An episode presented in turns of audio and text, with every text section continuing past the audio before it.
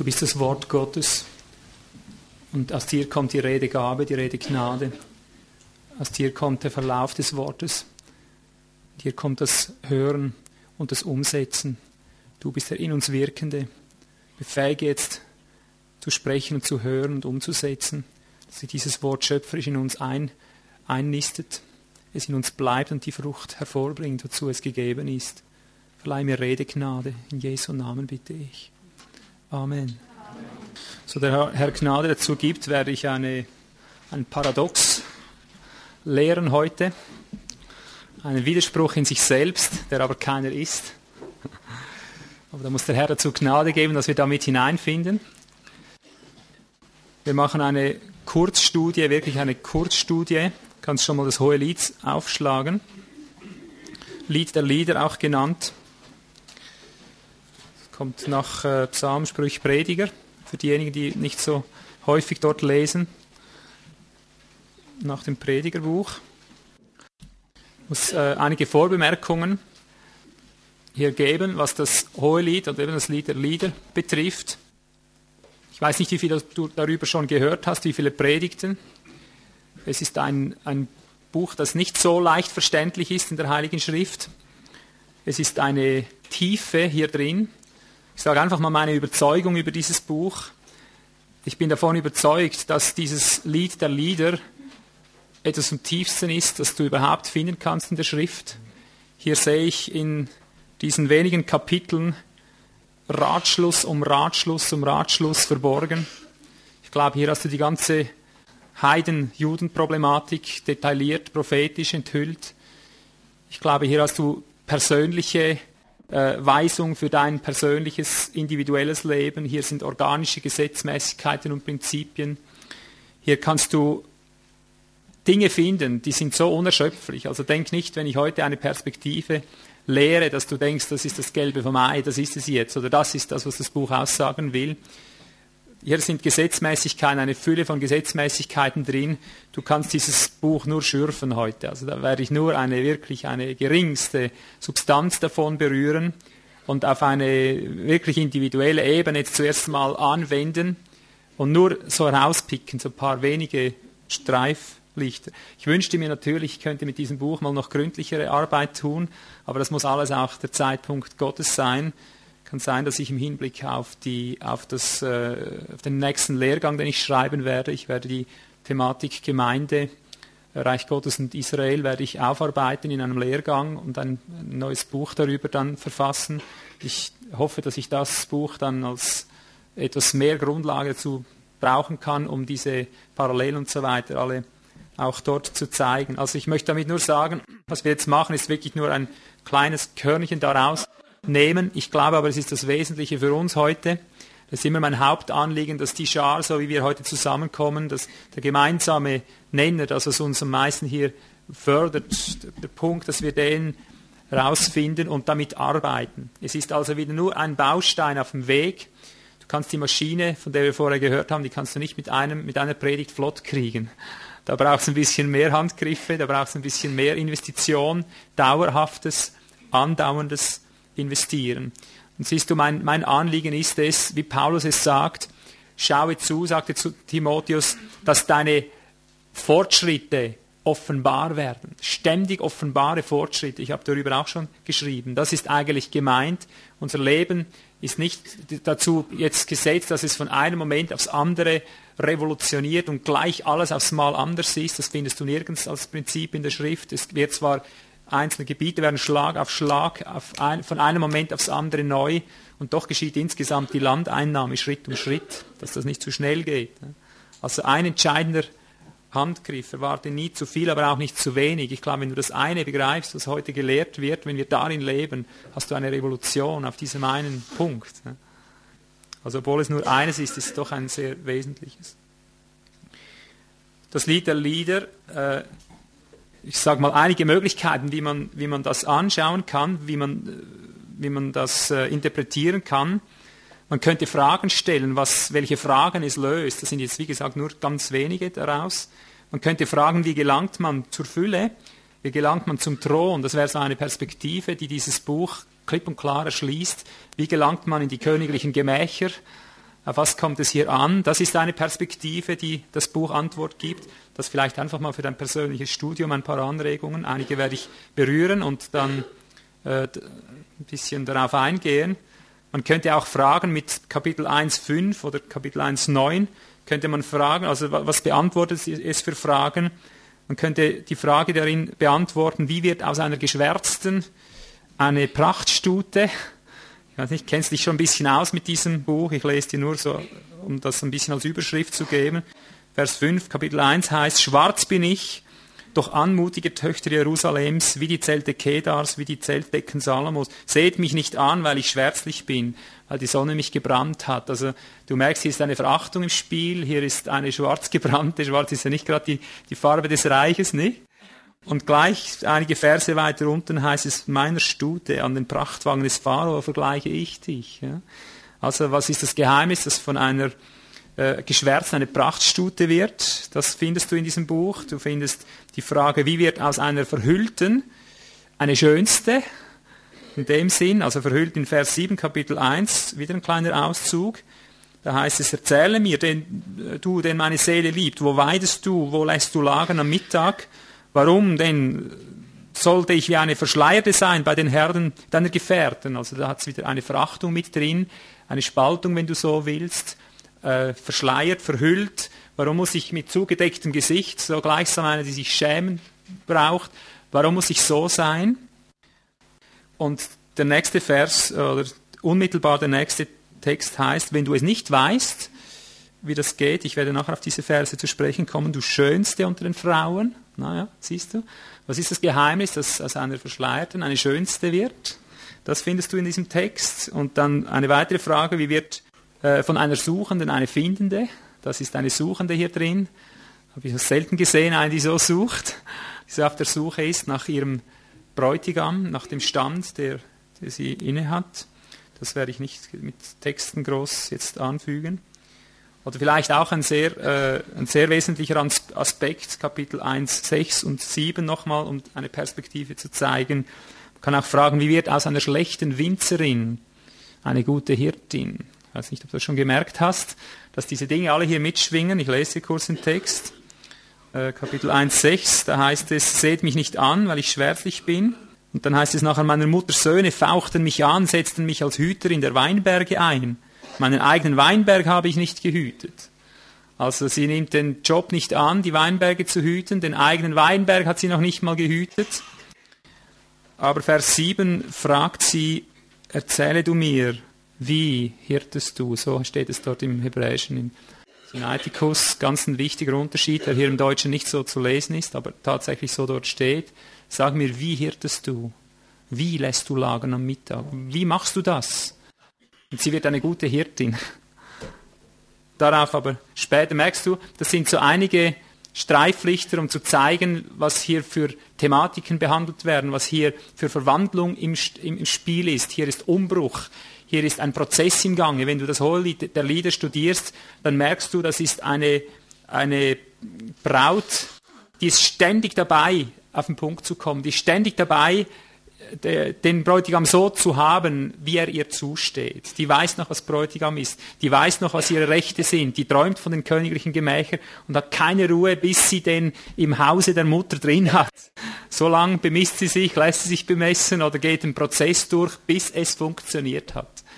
Und das ist äh, das, was ich mir wünsche, dass wir der, diese Natur sind, die so arbeitet.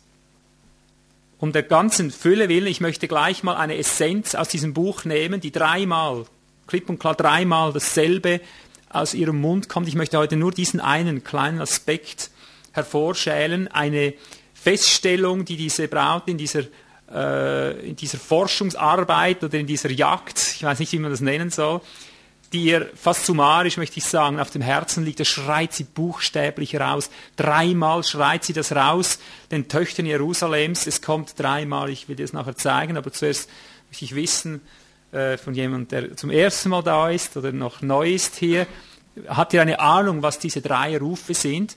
Weil du musst wissen, wenn dreimal etwas in der Schrift kommt, dasselbe, hat es meistens ziemlich wichtigen Charakter. Wer weiß gleich, was es ist? Dreimal dasselbe? Ah, fantastisch, das kommt ja. Hä? Habt ihr das gehört? Ich sage es nochmal, dass es auf Band ist. Äh, die erste Textstelle 2.7, Hoheli 2.7. Ich beschwöre euch, und das zeigt, dass es wichtig ist, ich beschwöre euch, Töchter Jerusalems, bei den Gazellen oder bei den Hirschkühen des Feldes, weckt nicht, stört nicht auf die Liebe, bevor es ihr selber gefällt. Das kommt hier beim, zum ersten Mal vor, in einer Situation, wo er sie ins Weinhaus geführt hat, wo sie in seinen Armen liegt bitte, dass ihr dieses Buch grundsätzlich nicht mit fleischlichen Augen lest. Das hat null und nichts mit Fleisch zu tun. Das sind lauter geistliche Typus, Typusse und so weiter. Also hier kommt es zum ersten Mal. Das zweite Mal kommt es in Kapitel 3, Vers 5, damit ihr das mal gelesen habt. Nachdem sie auf der Suche in der Nacht ist und ihn endlich gepackt hat, sie hat ihn wieder gefunden. Ich beschwöre euch, Vers 5, 3, 5, Töchter Jerusalems bei den Gazellen oder bei den Hirschkühen des Feldes, weckt nicht, stört nicht auf die Liebe, bevor es ihr selber gefällt. Und das dritte Mal kommt es vor in Kapitel 8, Vers 4, gleichsam ein letzter Ruf nach einer, äh, möchte sagen, fast letzten, oder ja, nach einer sozusagen letzten äh, Periode, die sie hier durchmacht. Das ist eine ganze Entwicklung, die hier gezeigt wird. 8, Vers 4, ich beschwöre euch, Töchter Jerusalems, was wollt ihr wecken? Was aufstören die Liebe, bevor es ihr selber gefällt? Naja, da muss ja wohl was damit zusammenhängen, ja, wenn ihr das so wichtig ist. Und ich glaube, nach diesem Leitfaden müssen wir lernen zu arbeiten. Ich sage noch einmal, diese Realität des Reiches, sie besteht nicht aus einem, zwei, drei guten Ratschlägen und dann bist du da flott, du, du kriegst das hin. Es ist wie ein Pfad wie eine Odyssee. Es ist wie ein, ein Gang durch ein Labyrinth mit 10.000 Gängen. Es ist, es ist wie, eine, eben wie eine Luftfahrt, äh, die aus so vielen Zusammenhängen besteht, wie die sichtbare Luftfahrt aus Zusammenhängen besteht, aus Gesetzmäßigkeiten, Ordnungen, Bedingungen und so weiter. Nicht zwei, drei Ratschläge. Und darum brauchst du einen Führer, darum brauchst du Prinzipien, die dann nur wenige sind mit einzelnen Prinzipien lernst du tausende von Gesetzmäßigkeiten beherrschen und das müssen wir wissen als Christen. Kennst du die Gesetzmäßigkeiten nicht, nützt dir auch das Steuerorgan nicht. Ja. Nützt dir nicht, wenn du ein flottes Steuer in der Hand hast und, und, du kennst dich nicht aus mit dem Ganzen. Du brauchst beides. Du musst lernen, was die Gesetzmäßigkeiten betrifft, aber du musst allem zuvor auch lernen, was das Führungsorgan betrifft. Welche Weise verwendet Gott, um dich sicher durch dieses Labyrinth zu bringen? Dass du dich nicht verirrst. Welche Weise verwendet Gott, dass du gebaut wirst, dass du zu dieser Fülle kommst, dass ich zur Fülle komme, dass wir gemeinschaftlich zur Fülle kommen? Was sind die wesentlichen äh, Geheimnisse, die damit zusammenhängen? Sie sagt, weg nicht, stör nicht auf die Liebe, bevor es ihr selber gefällt. Ich sehe hier drin einer der wichtigsten Mechanismen, um die es überhaupt geht. Jetzt möchten wir aber hier einen kleinen Grund legen und beginnen dazu, die ersten vier Verse zu lesen. Kapitel 1, die ersten vier Verse. Hier sagt sie ganz fundamental wichtige Dinge. Und jeder, der die geistliche Wirklichkeit kennt, der spürt schon beim Lesen, das ist es. Ja, genau das ist es. Du musst aber die Typologie sehen. Alles ist typologisch, fast jedes Bild, alles. Ein Kuss ist nicht einfach ein Kuss. Ja, das sind alles Typologien. Hier in den ersten vier Versen gibt sie ganz klare Grundlinien, von denen ich denke, da, da liegt schon mal das Geheimnis drin, worauf es ankommt, dass wir da reinfinden. Ich beginne. Vers 2. Er küsse mich mit Küssen seines Mundes. Denn deine Liebe ist köstlicher als Wein. An Duft gar köstlich sind deine Salben. Ausgegossenes Salböl ist dein Name. Darum lieben dich die Mädchen. Zieh mich dir nach. Lass uns eilen. Der König möge mich in seine Gemächer führen. Wir wollen jubeln und uns freuen an dir, wollen deine Liebe preisen mehr als Wein. Mit Recht liebt man dich.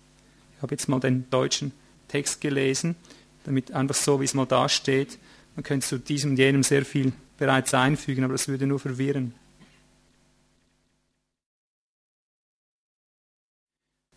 Wie kommen wir da rein? Wie übernimmt er uns? Ganz wesentlich, sie, sie fordert etwas aus seinem Mund. Sie will geküsst werden von ihm. Weißt du, was für mich der Kuss Gottes ist? Man küsst dich, Gott. Ja? Ungeteilt. Ja, aber ich meine, was ist der Kuss selber? Hast du schon mal einen Kuss von Gott gekriegt? Berührung. Was für eine? Schmatz und dann hast du hier einen Abdruck. Oder wie sieht die aus, ja? Wenn er uns anhaucht mit seinem Geist. Wenn er uns anhaucht mit seinem Geist. Sehr schön, ja. Wenn er uns anspricht, ja. Wenn er uns berührt mit seinem Mund, ja. Du wolltest dasselbe sagen? Ein fließendes Wort, genau. Das Bild des Kusses ist, wenn Gott dich mit seinem Mund berührt. Das ist nicht Buchstabe. Sie fordern nicht den Buchstaben. Das ist die Orthodoxie, die das macht. Die lebt von Buchstaben. Sie sagt, es steht geschrieben. Und mit diesem Es steht geschrieben macht man, macht man das Labyrinth noch perfekt. Also dann ist der Kessel geflickt, echt, solange wir mit Buchstaben, mit Theologie leben, in dem Sinn, im herkömmlichen Sinn. Eine Sehnsucht sehe ich als Grundlage der Grundlage. Ich brauche dein lebendiges Wirken, ich brauche deinen Geist, ich brauche die Berührung deines Mundes. Sprich zu mir, sprich zu mir, sprich zu mir. Das Sprechen, das Wasserbad im Wort, wie es im Neuen Testament genannt wird, ist das absolute Grundlegende. Und ich sage es nochmal, es hat nichts mit, mit äh, Biblizismus zu tun. Es hat damit zu tun, dass Gott live durch seinen Geist zu dir spricht in dein Leben, dass du lernst, seine, seinen Geist zu unterscheiden. Das funktioniert, ob du gerade eine Bibel in der Hand hast oder nicht. Das funktioniert, ob du gerade eine Predigt hörst oder nicht. Das geschieht durch alles und jedes. Der Kuss Gottes ist dort drin, wo das lebendige, gewisse Etwas, wo die Berührung Gottes, die aktuelle Berührung Gottes dich berührt in die Situation hinein, wo du stehst. Und dieser Schrei, küsse mich, weißt du, dass das Ganze ein Liebeslied ist. Du weißt, wie das ist zwischen zwei Jungverliebten. Ich denke, wenn du es nicht persönlich schon erlebt hast, du hast es im Fernsehen schon geschaut, du siehst es überall auf der Welt. Ja.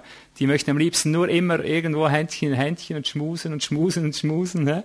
Das ist das Wesen der Liebe und darum gibt es gar nichts Idealeres, um geistliche Realität darzulegen, als eben mit einem Hohelied der Liebe, wo, wo es eigentlich fast nur um Schmusen geht, wenn du es mal genau nimmst. Die will beständig seine Berührung, die will ständig seine Lippen spüren. Ja. Kein anderes Bild kann mehr zeigen, um was es geht. Es ist nicht gesetzliche Dogmatik, äh, die zu dir spricht, die dich hetzt und jagt. Es ist ein, eine Sehnsucht in ihr, eine Sehnsucht, diese Berührung, weil sie spürt, wenn ich seine Lippen berühre, wenn ich seinen Mund berühre, wenn, wenn das geschieht, dann verändert sich was in mir, dann schmelzt sich wie Käse. Ja. Dann bin ich nicht mehr derselbe, dann, dann ist die Lösung da drin. Denn deine Liebe ist köstlicher als Wein. Und hier ist der Schlüssel. Ich sage dir, das ist der Schlüssel des ganzen Reiches Gottes, was die Frau hier sagt. Deine Liebe ist köstlicher als Wein. Weißt du, der Wein, wenn du mal so willst, das war ja damals das Genussmittel, wenn du so willst, das Genussmittel Nummer eins. Ja. Äh, heute würde man vielleicht etwas anderes hier hineinschauen, ich weiß es nicht in der heutigen Zeit. Aber diese Gegenüberstellung ist so absolut. Ich mache es mal ein bisschen extrem, um zu zeigen, äh, wie weit ich das spannen möchte.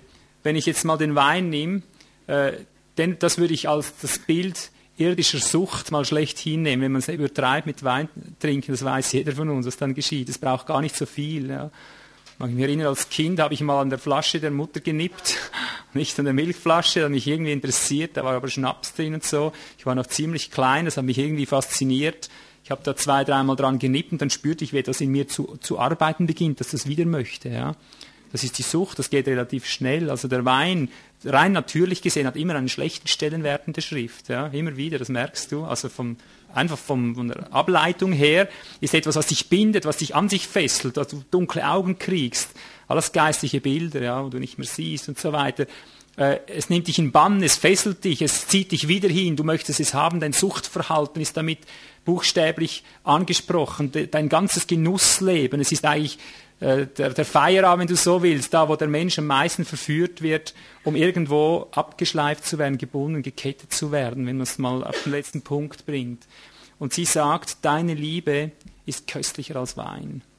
Die hat erkannt, wenn dieser Mund mich küsst, wenn das Organ Gottes mich berührt, das ist besser als alles, was hier unten in Sucht, in irgendwas hineinführen könnte. Was mich letztendlich nur bindet, was mich irdisch befriedigt. Es steht über jeder höchsten irdischen Befriedigung, so möchte ich es mal definieren. Sie hat diese Liebe erkannt und das ist der Inbegriff der Liebe, wenn sie von der Liebe redet, das, was weit höher ist, weit höher, weit besser als alles irdische, jeder irdische Genuss. Und dann sagt sie, an Duft gar köstlich sind deine Salben. Wenn er ja in der Nähe ist, er ist ja gesalbt, er, er hat ja Salben an sich, offenbar hat er mehrere Geschmäcker. Ja, deine Salben, das ist eine Mehrzahlsform hier. Und das zeigt, ihr ist etwas köstlich, und das ist der Geist. Die Salbung ist immer der Geist. Die Salbung, die Salbe, das Öl ist in der Schrift immer wieder ein Bild auf den Heiligen Geist. Und sie sagt, wenn ich mit deinem Geist in Berührung komme, das ist mir köstlich. Diese Salbungen, die, und damit deutet sie an, die Unterscheidung durch dich zu erhaben. Das meint es geistlich gesprochen. Du musst eine Sehnsucht entwickeln, eine Sehnsucht nach dieser Berührung, dass du auf den Geschmack kommst, dass das viel besser ist als alles andere. Und musst erkennen, dass Unterscheidungsgabe etwas zum Allerhöchsten in, der, in dieser Zeit ist, wenn es um Vollendung geht. Siehst du, ich sage es wieder, Zehntausende von Gesetzmäßigkeiten. Du kommst mit Menschen, mit Umständen, mit Situationen in Berührung. Eine ist komplizierter als die andere. Du kommst da nie durch. Ich ertappe mich seit Jahren beim Flehen, beim Schreien, Weisheit, Offenbarung, Unterscheidung. Es summiert sich alles immer wieder in Unterscheidung. Lass mich erkennen, was war jetzt das? Was hat mich jetzt darunter gedrückt? Was hat mich jetzt da von dir weggezogen? Was war es jetzt? Warum hat es mich jetzt hochgezogen? Was war es? Was hat sich ereignet an mir? Ja? Unterscheidung. Du bist in einem Kraftfeld drin, in einem Strom drin, du wirst von allen Seiten gezerrt, gedrückt, gestoßen, geschoben, gehoben, gesenkt, weißt Ursache und Wirkung nicht. Unterscheidung. Oh, wenn du nur Unterscheidung hättest, oder? Und das verheißt er. Alles, was du hier liest, denk nicht, sie käme nicht an das ran, oder? Das ist da. Das ist der Inbegriff des Bräutigams. Köstlich sind mir deine Salbungen, deine Salben, ja. Ausgegossenes Salböl ist dein Name. Mit anderen Worten, überall, wo er drin ist, ist dieser Wohlgeruch, ist, ist etwas, dieses Befreiende, ach, das ist er, oder? Wenn du ihn riechst, dann weißt du, da ist er. Mehr brauchst du nicht, da bist du am Ziel. Mit anderen Worten, überall, wo er drin ist, ist ein, ein geistlicher Geschmack drin, ist diese, dieses ganz Besondere. Und dann heißt es, darum lieben dich die Mädchen, darum lieben dich die Mädchen. Mädchen ist so eine Verkleinerungsform von Frau hier. Das hat eine bestimmte Bedeutung. Das, das Hebräische redet eigentlich von, äh, von mehr als einer keuschen Frau. Also eine Jungfrau im herkömmlichen Sinn äh, kann jede sein, aber es gibt Jungfrauen und Jungfrauen. Es gibt Jungfrauen, im, im Hebräischen kommt hier ein, ein Bild von sich zusätzlich noch verhüllen, zusätzlich noch äh, verbergen, also etwas äh, ganz besonders äh, abgesondertes, ja. Und er sagt, das ist das Geheimnis derer, die nicht nur einfach rein sind, sondern die sich ganz bewusst verhüllen vor allem, was irgendwie äh, abtrennen könnte, was vor der Zeit äh, die Keuschheit brechen könnte. Da ist eine Liebe drin. Warum? Sie lieben die Salbe. Darum haben sie die Kraft. Für einen Weltmensch ist das unerklärlich. Der sagt, wie, können, wie kann die das? So also keusches Leben führen, muss doch was haben vom Leben. Wie können die sich so verschließen? Die sind doch irgendwie engstirnig. Nein, weil sie diesen Geruch kennengelernt hat. Das ist die einzige Substanz, die dir hilft, mit, mit all dem, mit all der Versuchung fertig zu werden, wenn du diesen, diese Salbung kennst. Diese Salbung, ja. Darum lieben dich diese Mädchen. Und jetzt kommt zum, zum praktischen, zum praktischen Punkt. Das ist ja alles eine Sache, eine Seite, dass das so ist. Sie spricht jetzt den Mechanismus an, von dem ich sagen möchte, das ist er. Das ist er. Sie sagt, zieh mich dir nach. Lass uns eilen. Zieh mich dir nach. Wir ziehen immer den Herrn nach, verstehst du? Er sagt dir was und du ziehst sein Wort hinter dir her. Oder? Du ziehst Menschen hinter dir her schleifst dein Fleisch hinter dir her. Immer bist du der Ziehende, immer bist du der Geforderte, immer bist du der Gefragte. Und sie kehrt den Spieß um, sie sagt, ziehe du mich. Du bist mein Zugpferd. Hast du diese Zugkraft? Hast du das Beten gelernt? Hast du das Erkennen gelernt, um was es hier geht? Zieh mich dir nach, lass uns eilen. Die will vorwärts kommen. Möge doch der König mich in seine Gemächer führen. Wir wollen jubeln und uns freuen an dir, wollen deine Liebe preisen mehr als Wein. Und dann heißt es, mit Recht liebt man dich. Hier wird auch noch was Tieferes gesagt. Eigentlich sind geradlinige Menschen hier angesprochen. Solche, die den geraden Weg gehen möchten, geradlinige, würde ich das sagen, geradlinige, lieben dich. Ja. Wenn du es wirklich so meinst, dass du, dass du diesen Weg gehen willst, dass du den Kampf gewinnen willst, du liebst ihn, wenn du, ihn, wenn du es wirklich meinst. Mehr als Wein will ich deine Liebe preisen. So viel mal um das Einführende, um, um mal ins Bild zu bringen, dass wir nachher, dass wir jetzt zu diesem Punkt kommen, dieses dreimal erwähnte, was wir gehört haben. Wisst ihr noch, was es war? Ich beschwöre euch, sie sagt, ich beschwöre euch, Töchter Jerusalems, weckt nicht, stört nicht auf die Liebe, bevor es ihr selber gefällt. Wenn du das nicht in diesen Zusammenhang bringst von dem, was wir jetzt hier gelesen haben, in der Praxis, äh, wirst du immer die wesentlichste Gesetzmäßigkeit nicht verstehen. Ich sage dir, um was es geht. Was sie hier macht, was die Braut hier macht, sie fordert den Bräutigam heraus. Sie bittet ihn um etwas, was er ihr nie vorenthalten wird. Sie macht gewissermaßen ein Bündnis mit ihm. Und dieses Bündnis funktioniert. Was ist es für ein Bündnis? Sie sagt, zieh du mich dir nach. Sie sagt, wenn du mich dir nachziehst, wenn ich deine Salbung, äh, sagen wir, rieche, schmecke ich, durch rieche, wenn ich deine Salbung rieche, das ist die Lösung. Wenn du mich küsst, wenn dein Wort da ist, summarisch, wenn deine Liebe mich berührt, wenn du selber mich berührst, wenn deine Liebe da ist bei mir, dann funktioniert die Sache. Ja. Das ist, das ist ihre, ihr Anliegen. Und das deutet an, dass es eben auch so funktioniert. Ich mache es jetzt praktisch. Jetzt kommt irgendeine Situation in deinem Leben, es mag sein, jede Situation, die es sein mag. Es gibt in jeder Situation in deinem Leben diese Berührung mit dieser Salbe, diese Berührung des Mundes Gottes. Es gibt nicht eine Situation, wo diese Berührung nicht da wäre. Es gibt nicht eine Situation, da nicht etwas an dir wirksam wird, das dich mehr befriedigt als der Wein. Es gibt nicht eine Situation, die dich, äh, da, da er dich einfach so von sich her allein lassen würde. Wenn du nur einen schlichten Bund eingehst, zieh mich dir nach. Lass mich wandeln mit dir. Dann kommt in jedem Lebensgebiet kommt eine Wirkung zustande, die es dir möglich macht, nicht der Sünde zu dienen, nicht den falschen Weg zu gehen, nicht den falschen Dampfer zu wählen, nicht der Lust zu verfallen. Kennst du das? Ich glaube, die meisten, also wer irgend mit Christus eine Berührung hatte, wer echt ist im Glauben, wer von ihm gepackt wurde, der hat es so erlebt wie diese Braut hier im Hohelied. Am Anfang. Aber was du wissen musst, ist, dass, dass dieser Mechanismus, der zwar gedacht ist, dass er permanent funktioniert, dass in jeder einzelnen Lebenssituation, dass, der, dass diese Salbe da ist, die es in dir wirkt, dass, dass du damit gespielt hast, dass du das verscherzt. Die Leute nicht beachten, ist, dass das zerstört werden kann, dass man das verlieren kann. Und dann stehst du alleine da.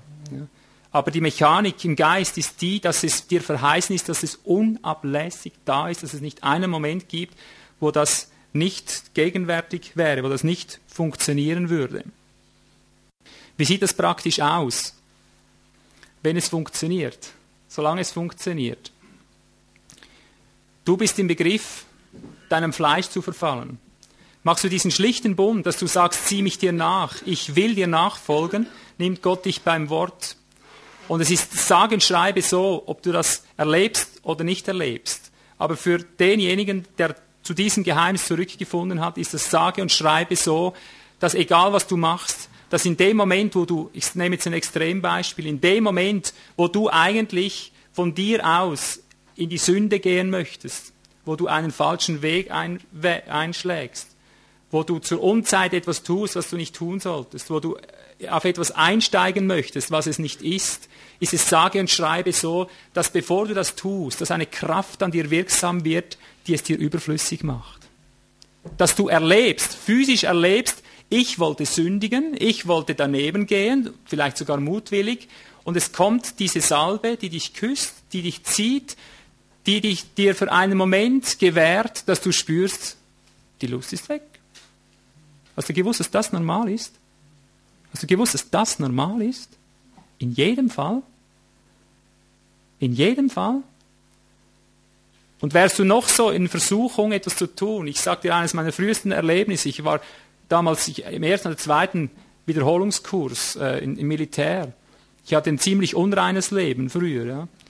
Und dann habe ich mich irgendwo angefangen zu verehren, in diesem ganzen Militärgetriebe drin. Und irgendwann hat, hat mich die Lust gepackt. Irgendwann war, äh, ich dachte, ich, mir geht's wie im Judas, ja. Äh, es war wie wenn der Teufel mich reinfährt, ich komme in Versuchung, ich bin irgendwo unterwegs, ich musste für Offiziere irgendwo hin, ich komme am Kino vorbei und da läuft irgend so ein, ein Streifen, so ein unreines Ding, oder? Und ich, wie angenagelt, ich denke, da gehst du jetzt rein, da schaust du dir an, so richtig in militärischer Manier, wie da, da wird ja nur von diesem Zeugs geredet, ja. Das konnte ich erleben schon damals, ohne dass ich da unterwiesen wurde. Das mittendrin, ich habe mir den Vorsatz genommen, da gehst du jetzt rein, das willst du jetzt, mit dem vollen Vorsatz. Und ich spüre, während ich den Vorsatz ausführen will, wie ich einen Kuss von Gott bekomme und ich spüre, es ist weg. Es ist weg. Köstlicher als Wein. Zieh mich dir nach. Ich habe einen Bund gemacht mit dir, Herr. Tatsächlich, ich komme in Versuchung und dann kommt ein Kuss Gottes, ein etwas, das mich berührt. Ein, es war die Kraft des Heiligen Geistes. Ich weiß nicht mehr, hatte ich damals noch ein Wort in Verbindung, egal ob es nur die Salve ist, der Geist oder mit dem Wort, egal wie. Ich erlebe plötzlich, ich habe es nicht mehr nötig. Es ist weg. Aber weißt du, was dann passiert ist? Dann überlegst du, ob ich es nicht trotzdem will, auch wenn ich es jetzt nicht mehr nötig habe, weil du so ein eingeschliffener Kerl bist oder eine Kerlin die beides will. Am liebsten, dass ich es nicht nötig habe, aber trotzdem tun kann, der Versuchung trotzdem nachgeben kann. Und ich spürte halt, hier, hier berührst du heiligen Grund. Heiligen Grund. Als ich das erwägte, ob ich es nicht trotzdem tun sollte, weißt du, was passiert? Da kommt ein, ein, ein Mann von der Straße und faucht mich an und dass er mir nicht die Faust ins Gesicht geschlagen hat, war alles, weil ich falsch parkiert hatte. Wow. Da war ich wach und dann Motor und weg, du. Ja? Ist Gott nicht gnädig? Ist Gott nicht gnädig? Und darum, wenn du das mal so erlebt hast, und das ist das erste Mal, was es sagt, Kapitel 2, Vers 7, es heißt, seine Linke liegt unter meinem Kopf. Ja? Er hat mich ins Weinhaus geführt, heißt es Vers 4, und sein Zeichen über mir ist Liebe. Jetzt redet sie vom Weinhaus, jetzt redet sie von dem Wirklichen, von der Liebe, die die ist wie wenn du im Weinhaus bist, bist betrunken vor Liebe. Sie sagt, stärk mich mit, mit Traubenkuchen, erquick mich mit Äpfeln. Ich bin krank vor Liebe. Und, und, seine Linke liegt unter meinem Kopf, seine Rechte umfasst mich. Ich beschwöre euch, Töchter Jerusalems, bei den Gazellen oder bei den Hirschkühen des Feldes, weckt nicht, stört nicht auf die Liebe, bevor es ihr selber gefällt. Ja? Also wenn du das erlebt hast, dass, dass die Liebe zu dir kommt, dass er dich umfasst und nimmt, dann sagst du, alles, nur äh, geht, äh, mach da nichts drum herum, lass das geschehen an dir, ja. Wenn sie da ist, ja, äh, mach das so und nimm nichts anderes anstelle der Liebe, ja.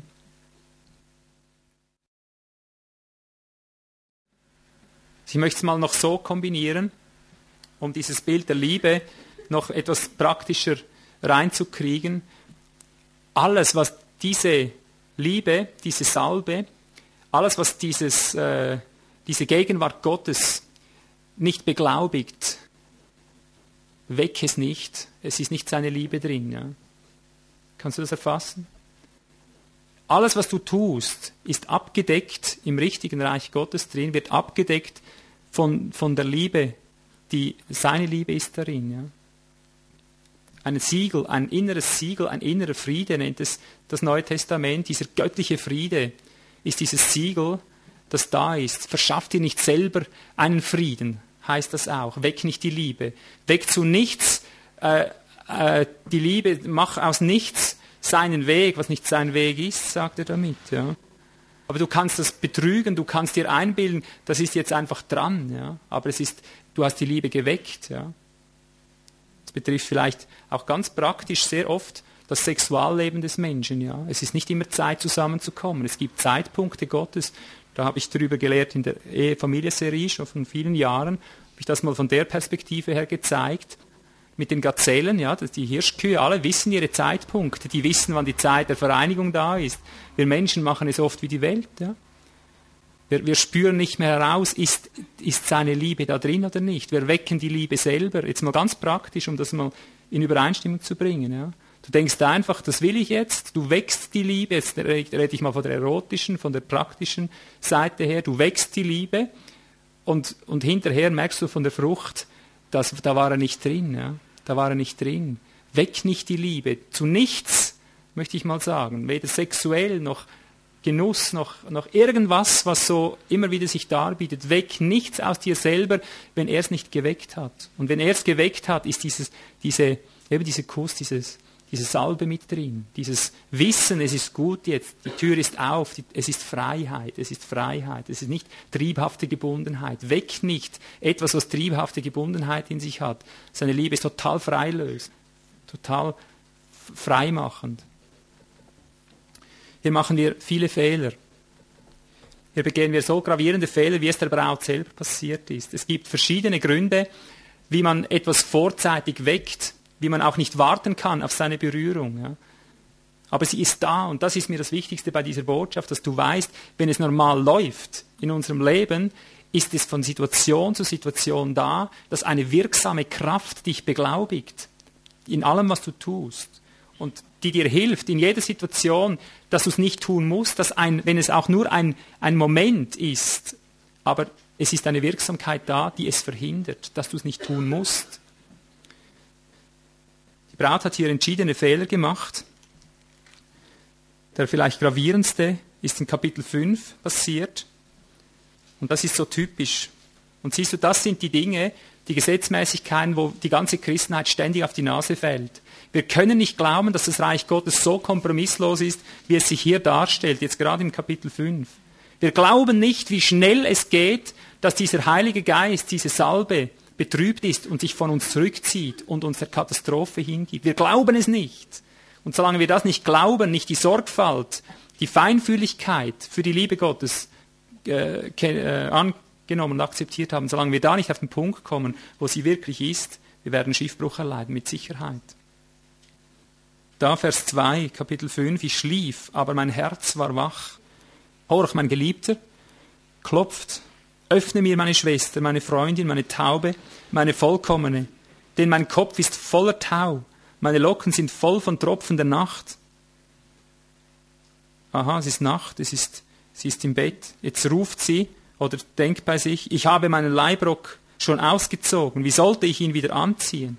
Ich denke, sie denkt das, ja. Ich habe meine Füße gewaschen, wie sollte ich sie wieder beschmutzen? Es ist unbequem jetzt rauszugehen. Mein Geliebter streckte seine Hand durch die Öffnung. Da wurden meine Gefühle für ihn erregt. Ich stand auf, um meinem Geliebten zu öffnen. Da troffen meine Hände von Myrrhe und meine Finger von flüssiger Myrrhe, als ich sie legte an die Griffe des Riegels. Ich öffnete meinem Geliebten, aber mein Geliebter hatte sich abgewandt, war weitergegangen. Ich war außer mir, dass er weg war. Ich suchte ihn, doch ich fand ihn nicht. Ich rief, doch er antwortete mir nicht. Und dann heißt es, es fanden mich die Wächter, die die Stadt durchstreifen. Sie schlugen mich, sie verwundeten mich. Die Wächter der ba Mauer, Mauern nahmen mir meinen Überwurf weg. Ich beschwöre euch, Töchter Jerusalems. Jetzt beschwört sie wieder. Ja. Wenn ihr meinen Geliebten findet, das wollt ihr ihm ausrichten, dass ich krank bin vor Liebe. Also, hier siehst du genau, wie es abläuft. Es gibt diesen einen Moment, immer wieder, auch wenn es bequem ist, die Versuchung ist immer sehr bequem, sehr gut zu vergleichen, wie wenn du im Bett liegst und schläfst und jetzt klopft es an der Tür. Genau das ist die Versuchung. Ja. Aber die Tatsache ist, wäre sie aufgestanden in diesem Moment und hätte dieser, ja, diese, diese Berührung der, derweise diesem Klopfen nachgegeben, sie wäre sogleich, sogleich durch gewesen. Es wäre ein ganz kleines, ganz kleines etwas, ein Opfer gewesen. Sie zögert einen Moment, nur einen Moment, überlegt das bei sich, sie hält nicht Schritt mit der Wirkung, und schon ist passiert, er ist weg.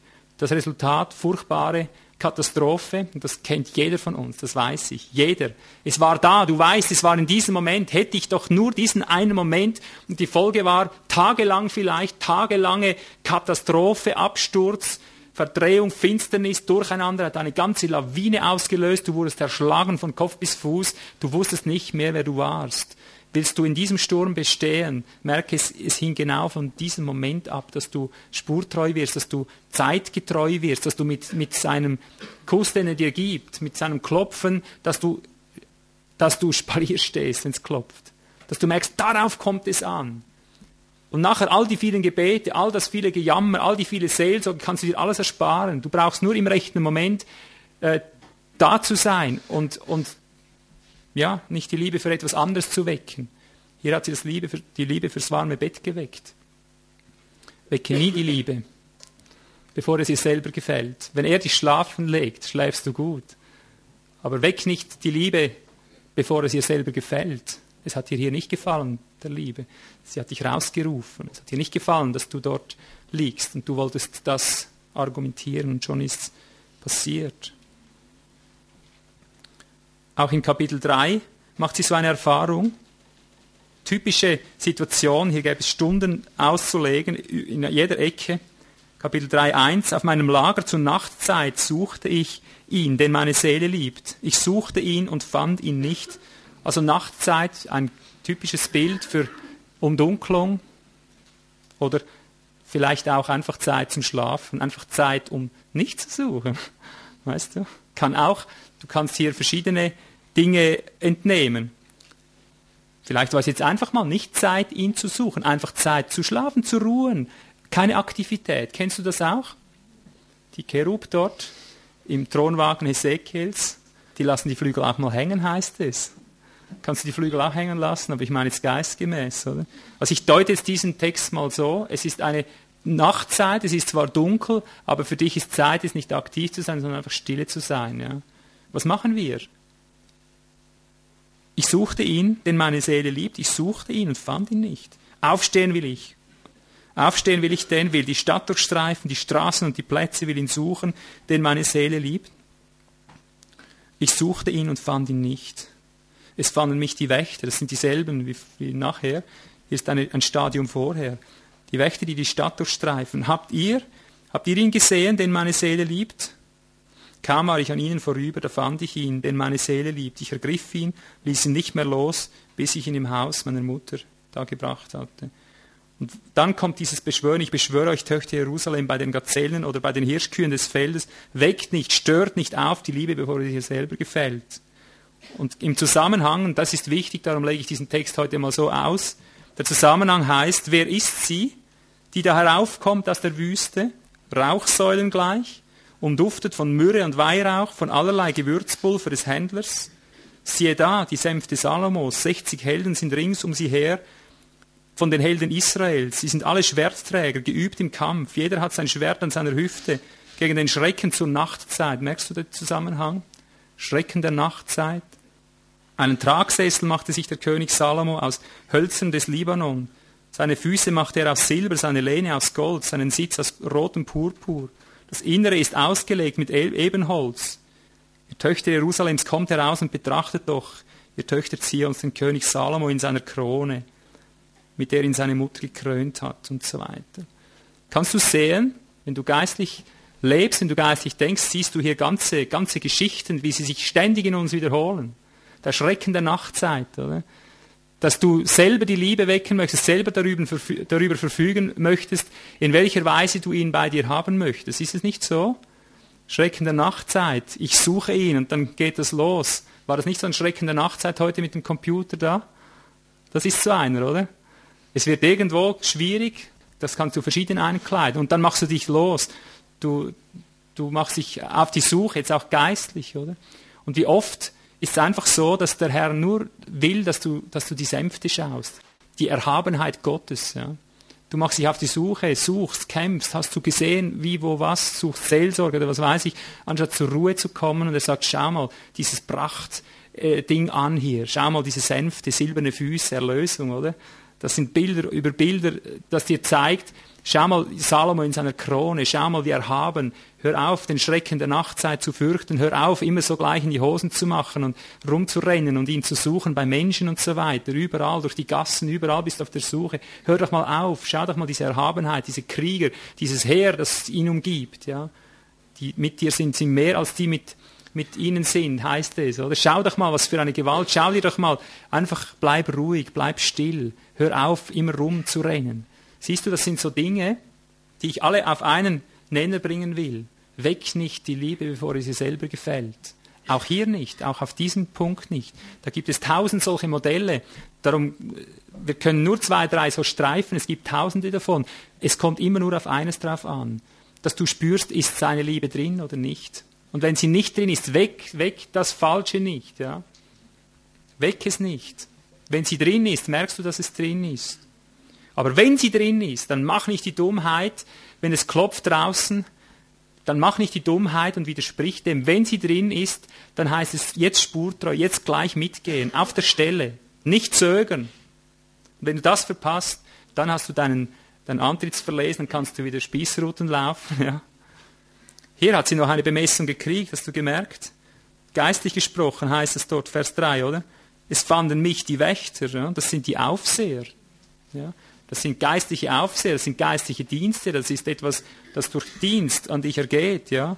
Kaum war ich an ihnen vorüber, da fand ich meine Seele. Das ist ein Hinweis darauf, dass wenn du Berührung kommst mit den, mit den Wächtern, die Gott gesetzt hat, dass du nachher die Schiene wieder hast, dann findest du ihn wieder. Ja? Aber erst nachdem sie an den Wächtern vorbei war, nach einer Bemessung, wenn du so willst, hat sie dann ihn wieder gefunden.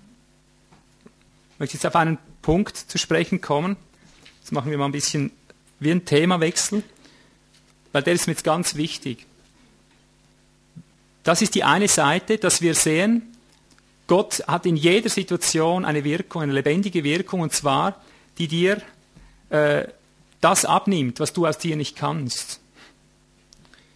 Es heißt, er selber wirkt das Wollen und das Vollbringen in dir. Das ist damit gemeint. Er ist alleweil dabei, dir das Wollen zu geben. Dass du das willst, was du aus dir nicht hast, das ist die Liebe. Wenn es dir selbst gefällt, ist immer seine Kraft mit drin. Jetzt müssen wir aber wissen, dass das nicht auf einen Schlag geschieht. Sehr oft, jetzt zeige ich dir eine Entwicklung, das ist wieder so eine Gesetzmäßigkeit, die musst du drin haben. Wenn du die nicht verstehst, du wirst ewig am selben Punkt hinken.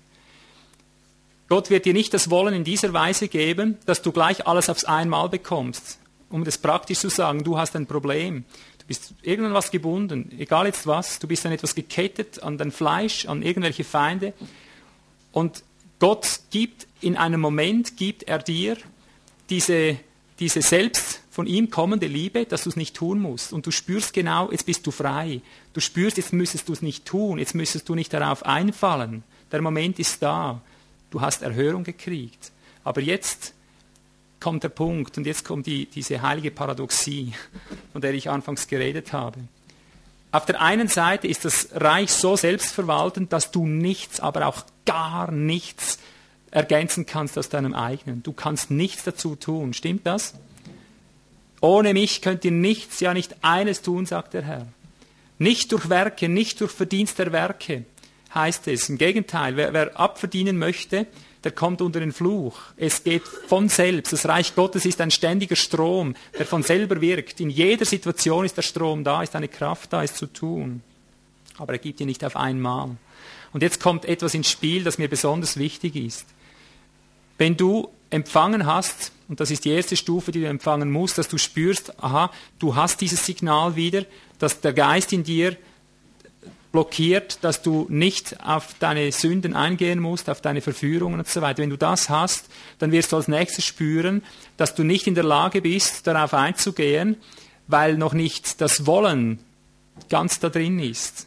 Es gibt Situationen im Geist, da gibt dir das Vollbringen vor dem Wollen. Hast du das gewusst? Das ist eine Gesetzmäßigkeit. Wenn du die nicht kennst, dann machst du einen Schaden, oder? Es gibt Dinge, da kommt das Vollbringen vor dem Wollen und es gibt Dinge, da kommt das Wollen vor dem Vollbringen. Ja?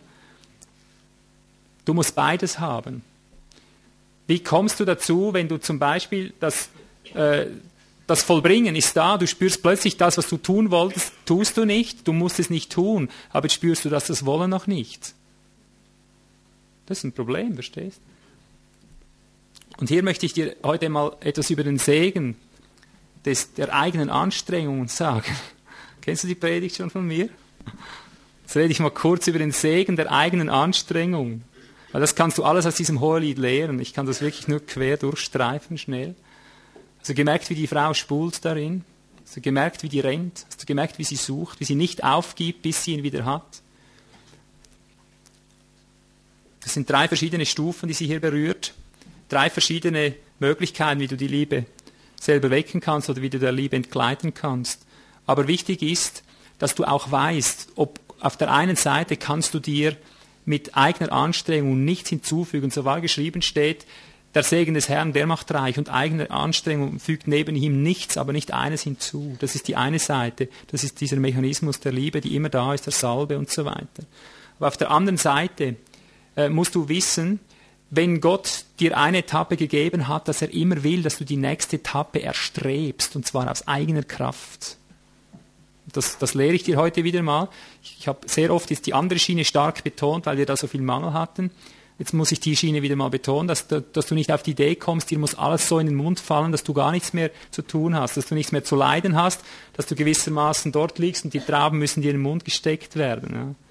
Weil wenn du da mal erkannt hast, dass ein Mechanismus da ist, ein, ein Segen, dass es von selber wird, weil das Reich eine Kraft ist, die ständig treibt, kannst du in Versuchung kommen, die bequeme Schiene einzuschlagen.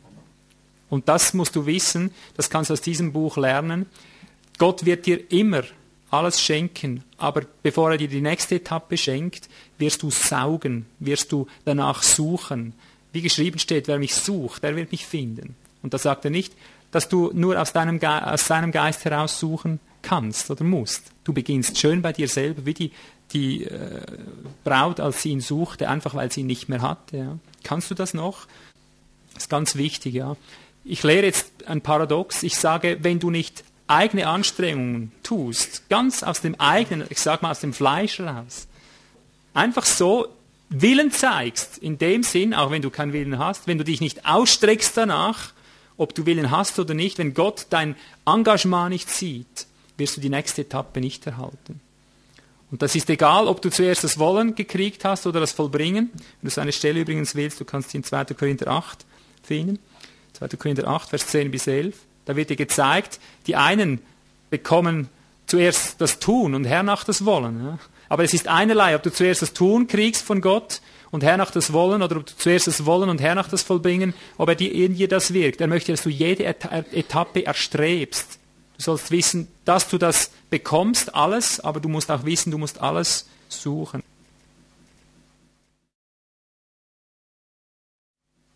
Ich gebe jetzt einfach noch einige Stellen dazu. Nachher möchte ich nicht mehr allzu lange machen, damit du eine Beweisführung hast, was für ein Segen die eigene Anstrengung ist. wenn du nicht darauf vertraust. Matthäus 7,7 suchet, bittet, klopft an, werdet ihr finden. Wer sich mir naht, dem werde ich nahen, spricht der Herr. 1. Korinther 9, 27, ich, ich zerschlage meinen Leib, ich versklave ihn, sagt Paulus, um damit anzuzeigen, ich will aus dem Ding raus. Nicht, weil er es könnte. Ich würde das am liebsten bei jedem Satz wiederholen, damit mir niemand sagt, ich habe Gesetz äh, oder Werkgerechtigkeit gelehrt. Wer nicht, wer nicht Engagement zeigt, wird nicht bekommen. Ich zerschlage meinen Leib, wenn du raus willst, du wirst deinen Preis so bezahlen, du wirst zeigen, dass du das gibst, was du kannst, und dann wird er das geben, was er kann. So kommt es zu einer immer durchgängigeren Linie. Hebräer 6, Vers 10. Gott ist nicht ungerecht, dass er eures Werkes vergäß. Ja? Also die Werke in dem Sinn, von mir aus ganz im Fleisch gestartet, Gott wird sie nicht vergessen. Er sieht das Engagement und wird es bestätigen. Vers 12. Ihr habt Eifer, Ausharren. Ja? Mit Ausharren kriegst du die Verheißung. Natürlich bekommen wir sein Ausharren in unser Ausharren. Das gehört immer zusammen, aber du musst lernen, wieder im Fleisch zu beginnen, wenn du nicht weiterkommst. Aber nicht um aufs Fleisch zu vertrauen, sondern damit du es in Bewegung kriegst, das Schiff. Apostelgeschichte 10, Vers 4 und 31. Apostel 10, 4 und 31. Cornelius, deine Almosen sind vor Gott angekommen. Der hat nichts gewusst von Geist, der hat nur Willen gezeigt, der hat nur Engagement gezeigt, der hat nur einfach begonnen. Philipper 3, Vers 12, ich jage ihm aber nach, sagt Paulus, ob ich das auch ergreifen möchte, wovon ich von Christus ergriffen bin. Ich jage dem nach, ich büße alles ein. Oder noch, um mit ein paar alttestamentlichen Stellen diesen Vorschatten zu zeigen, 2. Könige 3, 16. als Elisa, 2. Könige 3,16, als Elisa mit Josaphat gegen die Moabiter im Kampf stand, äh, kommt eine Prophezeiung, macht hier Grube an Grube, Grube an Grube. Ihr werdet kein Wasser sehen. Und sie haben auch, sie haben es nicht regnen sehen, also es, sie haben keinen Regen gesehen, aber das Wasser kam, als sie Grube an Grube schafften. Sie mussten das vorbereiten, sie mussten die Bereitschaft zeigen, das Wasser zu empfangen. Sie mussten diese Richtung einschlagen, mit eigenen Händen, ja. Die Ölkrüge, sie mussten mit eigenem Engagement Ölkrüge hinholen. Das gehörte dazu, das ist bei Gott normal, das gehört zusammen. Wie ein Bein, das zum anderen gehört. Oder Gideon, ein, das typischste Beispiel vielleicht, wo er zu Gideon sagt, geh du hin in dieser deiner Kraft, sprich, beginne mal so, zeig mal Engagement, geh mal jetzt los in die Richtung. Nicht, dass er auf seine Kraft vertrauen sollte, um zu zeigen, er gibt das, was er hat, seine wenige Kraft. Wieder ein anderes Bild mit den Broten und den Fischen, gib mal, was du hast. Arbeite mit dem. Nicht darauf Vertrauen setzen. Du weißt, dass du mit den, mit den wenigen Broten und Fischen nicht eine Tausendermenge speisen kannst. Aber du wirst das einsetzen, weil du das hast und bevor du das nicht gegeben hast, macht Gott nicht die Fortsetzung. Aber du siehst, es kommt alles aus der Kraft Gottes. Hätten sie das vorher nicht eingesetzt, wäre die Kraft Gottes nicht ins nächste Stadium übergegangen mit ihnen. Es gilt das eine sowohl zu tun und das andere nicht zu lassen. Abraham mit Sarah, das alte Beispiel. Er konnte nicht einfach den Sohn erwarten und gar nichts mehr tun. Er musste mit ihr zusammenkommen. Es kam über ihn. Und es kam nach 25 Jahren über ihn. Das andere war alles im Fleisch. Hätte er es nicht getan, hätte er das, den, den, den, Geist nicht bekommen, der diese Zeugungskraft gegeben hat. Ja. Es gehört zusammen, wie die eine Schiene zur anderen. Wer überwindet, heißt es. Du kannst erst überwinden durch den Geist, wenn du angefangen hast zu überwinden im Fleisch. Guten Willen gezeigt hast. Erst dort fällt der Geist drauf. Und heute wollen wir immer das eine oder das andere. Die einen möchten alles aus eigener Kraft hier hast du die zwei wunderbaren Beispiele gehabt von diesen Computern. Da siehst du, wie Gott immer so entgegengesetzt arbeitet. Der eine braucht das, der andere das. Aber das sind die zwei Seiten, von, von denen wir immer vom Pferd fallen. Der eine will alles im Fleisch, der, der setzt sein Vertrauen aufs Fleisch, der kann nicht aufhören zu spulen, zu rotieren, zu rennen. Er kann nicht anders, er setzt sein Vertrauen ständig auf seine Leistung. Und der andere möchte vielleicht alles als Glauben, der möchte, dass das alles zufällt, weil er erkannt hat, es ist alles durch Gnade, es ist alles geschenkterweise, siehst du? Und das sind die größten Fehler. Ich sage dir, hier ist der Dreh- und Angelpunkt unseres gesamten geistlichen Lebens. Ja? Weck nicht die Liebe, bevor es ihr selber gefällt. Lass den Geist in allem drin das Siegel geben. Sag nicht, wann er wo zu erscheinen hat, was er zu tun hat. Aber wo es drin ist, da halte Schritt. Ja? Und dort, wo er drin ist, da zeigt er dir das Nächste an. Ja? Und wenn du etwas bekommen hast, zeig Engagement fürs Nächste. Ja? Sag nicht jetzt nur noch so. Ja? Natürlich, es muss alles in der Kraft Gottes geschehen. Ja? Und da geschehen die, die furchtbarsten äh, Fehler, warum die Christen endlos nie ans Ziel kommen, immer um denselben Punkt herum drehen, weil sie immer das eine oder das andere tun, aber die beiden Pole nicht zusammenkriegen. Es wird nie funktionieren wie die Elektrizität nicht äh, funktioniert, solange du einen Pol, Minus oder Plus, beiseite lässt. Der Minuspol bist du in deiner eigenen Anstrengung, ja. Und der Pluspol ist er mit seinem Wollen, mit seinem Vollbringen in dir. Herrlich. Oder? Zuerst der Halm, das ist das Gesetz des Reiches Gottes. Ich versuche das mit dem mal zusammenzufassen, was ich hier sage. Markus 4, 28. ich muss von 26 lesen, mit dem Reich Gottes, sprich die Königsherrschaft mit der Wirksamkeit Gottes, ist es so, wie wenn ein Mensch den Samen auf das Land wirft. Er schläft und schläft und aufsteht, Nacht und Tag, und der Same sprießt hervor und wächst. Er weiß selbst nicht wie. Die Erde bringt von selbst Frucht hervor. Zuerst Gras, dann eine Ähre, dann den vollen Weizen in der Ähre. Wenn aber die Frucht es zulässt, so schickt er sogleich die Sichel, denn die Ernte ist da. Siehst du, hier ist eigentlich alles mehr oder minder zusammengefasst. Er sagt, du, du weißt selbst nicht wie. Das wirkt von selbst. Die Liebe wirkt von selbst. Die Salbung wirkt von selbst. Äh, aber sie wirkt stufenweise. Sie wirkt nicht alles auf, auf einmal. Vielleicht gibt dir zuerst das Wollen und nachher musst du das Vollbringen erwarten. Vielleicht kriegst du zuerst das Vollbringen und nachher musst du das Wollen erwarten. Beides musst du extra, das sind extra Stadien. So wie der Geist bei dem einen ausgegossen wurde vor der Taufe und beim anderen nach der Taufe. Ja.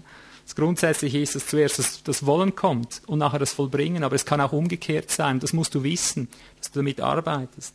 Zuerst das Gras, der Halm, sprich, dann die Ähre und dann der volle Weizen in der Ähre. Das ist das Prinzip bei Gott, Stufe um Stufe, nicht alles auf einmal. Denk nicht, es ist nicht geworden, weil du nicht auf einmal gekriegt hast, deine Befreiung oder was immer du willst.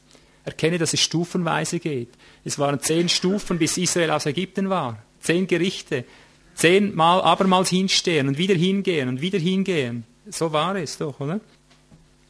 Bei Axa war es dasselbe. Es ging in Stufen. Zuerst das dürre Südland und nachher als nächstes das, die Wasserquellen dazu.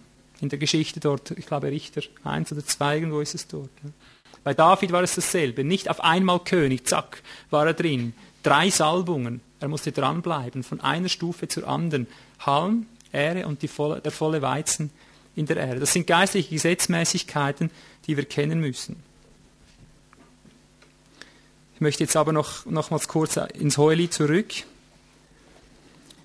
möchte hier noch den Finger auf eine, auf eine Tatsache legen. Noch kurz die Frage, wird man von einer schlechten Winzerin zu, einem, zu einer guten Hirtin? Die haben wir hier noch zu gut, ja. Erzähle mir den, äh, du, den meine Seele liebt. Wo weidest du? Das sagt sie, nachdem sie ihren eigenen Weinberg verlassen hat, nachdem sie sich geweigert hat, die Weinberge der Brüder zu hirten vielleicht hier nur einen kleinen Gedanken ein, damit du die Spur siehst, was ich unter anderem hier sehe. Wenn du den Weinberg nimmst, überhaupt die ganze Geschichte, da siehst du den, den ganzen Kampf zwischen dem Judentum und dem Christentum. Der ganze Kampf zwischen Christus und dem Gesetz, wenn du so willst. Ja. Die Juden wollten die Christen in den Weinberg einspannen, den Weinberg zu hüten. Das Jüdische, die Traditionen, all diese Dinge zu hüten.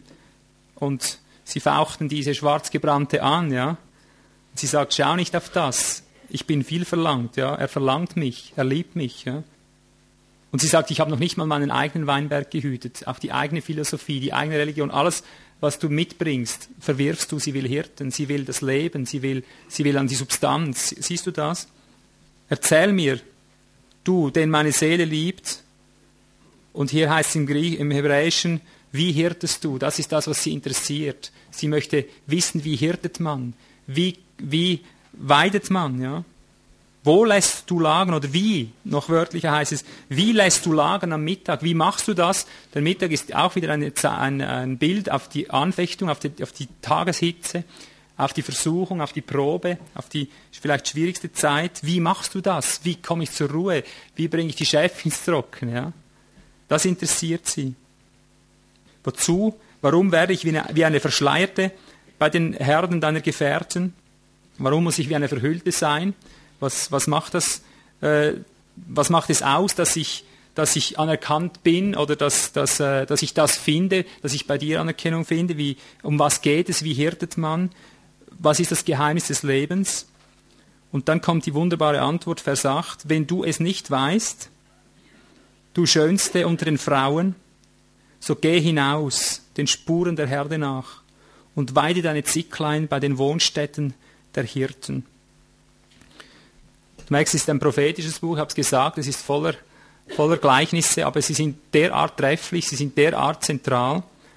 Wenn du das Geheimnis des Lebens wissen willst, wie man gehirtet wird, wie man zu rechter Zeit Speise, zu rechter Zeit Drang, zu rechter Zeit Pflege bekommt, wenn du im Reich stehen willst, wenn du in der Herde in der echten Herde leben willst und andere ins Leben hineinführen willst, dann sagt er, hier im Hebräischen sagt er zuerst, wenn du es nicht für dich erkennst, du sollst es für dich erkennen, ja, du sollst es für dich erkennen. Lerne zuerst für dich, aber jetzt geh hin und geh den Spuren des kleinen Tiers nach. Wenn du wissen willst, wo lagerst du? Herr, wo bist du bei all dem Chaos? Ich wende es jetzt gleich auf die, auf die christliche Szene an. Es sind so viele Hirten, ja. Du wirst verachtet, wenn du, wenn du mit ihm in Berührung kommst, wirst du eine Verschleierte sein. Du wirst wie die Juden damals alles verfolgten und ständig hinterherhetzten. Du wirst merken, sobald du auf den Geist des Lebens eingehst, sobald du dich küssen lässt von ihm, sobald seine Salbung im Spiel ist, wirst du eine Verhüllte sein. Man wird, die Söhne der Mutter werden dich anfauchen, die Christen werden gegen dich aufstehen, sie werden dich nicht mehr verstehen. Du wirst ein Durcheinander bekommen. Du wirst wie eine Verschleierte sein, wie, wie eine, die sich zu schämen hat. Und du kommst vielleicht selber nicht mehr mit. Um was geht es überhaupt? Du spürst nur noch diesen Weinberg, ich kann ihn nicht mehr hüten, ich kann in der Tradition nichts mehr anfangen, ich habe hier nichts mehr verloren. Ich kann es nicht mehr, auch meine eigene Tradition, meine eigene Frömmigkeit, meinen eigenen Weinberg, ich habe den nicht gehütet, ich habe das alles verlassen. Ich hoffe, du bist schon so weit, ja? dass du alles verlässt, was, was dein eigenes ist. Ja? Und du spürst diese Verachtung, aber du musst ja die, Antwort wissen. Wo bist du denn? Was, wo lagerst denn du, Herr? Wo bist du? Verstehst du? Wo bist du denn drin? Was ist denn echt? Was ist falsch? Was sind die sicheren Kennzeichen? Woran kann ich erkennen, äh, wie hirtest du, wo, wo hirtest du? Was machst du? Worauf kommt es an? Wo ist die Orientierung? Und das rate ich jetzt jedem, der hier ist heute, wenn du selber Orientierungsnöte hast, wo du nicht weißt, was ist ein echtes Christentum, worauf kommt es an, welches sind echte Hirten, was sind falsche Hirten und so weiter. Er gibt hier einen Tipp, er sagt, orientiere dich an den Spuren des Kleintiers. Verstehst du diese Sprache? Wenn du Not hast zu erkennen, wo dein Bräutigam drin ist, welches der Herr ist, er sagt, orientiere dich bei allem an den Spuren des Kleinviehs. Das spricht die Geringen an im Reich Gottes, das spricht das Volk an, die Geringen im, Kleinen, äh, im Volk drin, die Kleinen. Und er sagt als zweites, gehe hin, der Spure der Herde nach und weide deine Zicklein bei den Wohnstätten der Hirten. Also gegenüber heißt es wörtlich, gegenüber den Wohnstätten äh, der Hirten. Weißt du, was es mit bedeutet, mitunter bedeutet? Du musst schauen, was die Frucht ist. Du musst schauen, was die Hirten für Kleinvieh haben. Aufs Kleinvieh kommt es an, nicht auf die großartigen Prediger. Es kommt darauf an, ich nehme jetzt noch ein viel typischeres Beispiel, wenn du das kannst, wenn du wissen willst, ist ein Hirte ein echter oder ein falscher und ist der Hirte, der wahrhaftige drin, du musst nur dem Kleinvieh, du musst nur den Spuren seines Kleinviehs nach, du musst nur seine Kinder anschauen, du musst nur seine Familie anschauen. Verstehst du das? Wenn du die, das Kleinvieh der Hirten, wenn du seine Familie anschaust, was sie für Eindrücke hinterlassen, dann weißt du, was es für ein Hirte ist. Du orientierst dich nicht an seinen Dogmen, Du orientierst dich nicht an irgendetwas anderem, du orientierst dich an den Eindrücken, die sein Kleinvieh hinterlassen. Du schaust, wohin er sie hirtet, du schaust, in welchem Zustand sie sind, wie tief die Eindrücke sind, ja, ob die Gewicht haben oder nicht. Du schaust, wo, wo sie sie hinführen. Das ist, da gäbe es noch viele andere Perspektiven. Du orientierst dich aber auch am Kleinvieh in dem Sinn, dass du hörst auf die Geringen. So findest du den wahrhaftigen Hirten. Hier bin ich wieder am Anfang zurückgekehrt, als ich sagte, mich interessiert, was in jedem Einzelnen von euch drin ist, was aus euch, auch euch hervorkommt, wo eure Spuren durchgehen, was, was der Geist mit euch tut, was, auch, was ihr für Eindrücke hinterlasst. Wenn du diesen Spuren nicht nur eines Einzelnen nachfolgst, sondern wenn du genau hinhörst, was die Eindrücke der Einzelnen sind, und zwar möglichst der Geringen, der Geringen aus unserer Mitte, der Verachteten, dann wirst du dorthin kommen, wo der echte Hirte ist. Dann wirst du die, die wahre Substanz finden. Das Allerwichtigste ist, dass du gegenüber den Wohnungen der Hirten stehst und schaust, wie wohnen sie, wie ist ihr Alltagsleben, wo haben sie ihr Zelt aufgeschlagen. Nicht wie, wie wirken sie hinter den Kanzeln, was leben sie im Alltag, was ist die Frucht ihres Handelns. Und wenn du das beurteilst, dann weißt du, ob du echte oder falsche Hirten vor dir hast. Erst dort. Ja. Das andere ist viel Lug und viel Trug. Gut, ich fasse es nochmals endgültig zusammen und schließe hier der Schlüssel, der Schlüssel, den ich hier sehe, der Geist ist allzeit wirksam, allzeit von selbst wirksam und er wirkt auch bei dir. Jetzt, wenn du das Gesetz nicht mehr kennst, wie der Mensch, der überfressen ist, der keine, kein Signal der Sättigung mehr in sich hat, der das Signal nicht mehr hat, der das nicht mehr erlebt, dass es in jeder Situation eine Wirkung gibt, die ihn von der Sünde zurückhält, dann gibt es nur einen Weg. Beginne im Fleisch beginne auf alles andere zu verzichten. Das ist mein Rat, den ich jedem Einzelnen geben möchte, der das nicht mehr hat. Beginne zu fasten und zu beten, geh mit allem runter, bis du ihn, den deine Seele liebt, bis du diese Berührung wieder hast, bis du zu diesem Kuss des Herrn wieder zurückfindest, wo du merkst, das ist er. Und dann bleibt diesen Kuss verpflichtet. Das ist das eine. Und das andere, dass du nicht denkst, jetzt muss alles von selbst kostenlos kommen. Du beginnst das im Fleisch, was du möchtest, beginnst du im Fleisch zu erstreben und das wird dazu führen, dass er es übernimmt und geistgemäß füllt. Du wirst nicht dein Vertrauen aufs Fleisch setzen, nicht auf deine Werke, sondern du tust es, als würde es nur auf dich ankommen und erwartest aber gleichzeitig die, die Lösung, dass er das übernimmt und er wird es übernehmen. Und dann schau, dass du spurtreu bist, dass so oft dieses Signal kommt, dass du mit drin bleibst und dann wirst du in einen fließenden Strom kommen, wo du immer weniger eigene Anstrengungen brauchst, wo die Zeiten immer kürzer werden, wo du von Segen zu Segen, von Kraft zu Kraft, von Leben zu Leben gehen wirst.